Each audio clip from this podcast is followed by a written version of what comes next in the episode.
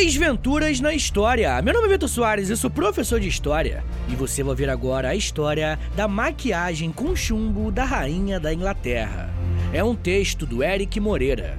Roda a vinheta e vamos pra história!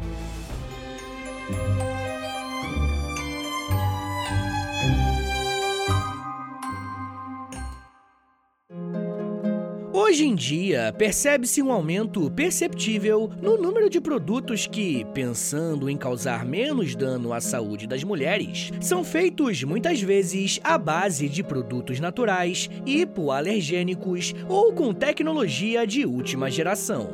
No entanto, no período da Renascença, um produto comum e adorado por várias dessas mulheres era a cerusa veneziana. Conforme repercutido pela revista Galileu, esse produto foi comercializado desde o século XVI até o século XIX, antes de ter sido completamente substituído.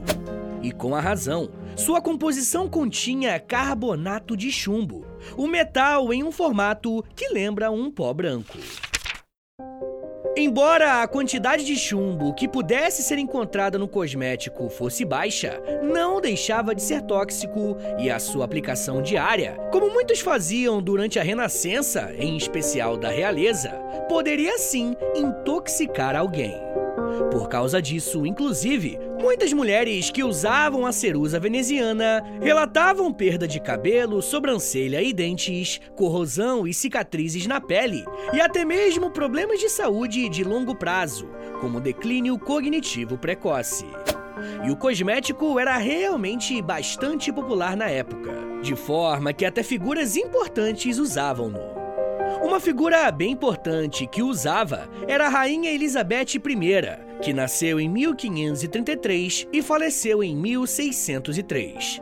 Ela era a rainha da Inglaterra, e o produto com chumbo não era utilizado por falta de opção. Existiam também outras possibilidades de cosméticos, como o alabastro ou madrepérolas trituradas em pó. No entanto, a popularidade do cosmético se dava muito por sua conveniência, além da longa duração e facilidade de se aplicar, e também conferia o aspecto natural à pele. De acordo com o Guinness Book, no texto A maquiagem mais tóxica que já existiu, abre aspas. Na verdade, ao contrário da crença popular, a cerusa estava longe de ser o grotesco produto cosmético, semelhante a uma máscara que imaginamos hoje devia parecer e agir como um corretivo bem transparente e podia ser colocado em camadas ou misturado com pigmentos para obter o efeito desejado. Fecha aspas. Antes de ser aplicado no rosto, pescoço e peito, como as mulheres faziam, a fim de deixar a pele com um aspecto mais jovem, o pó à base de chumbo era misturado a vinagre e água.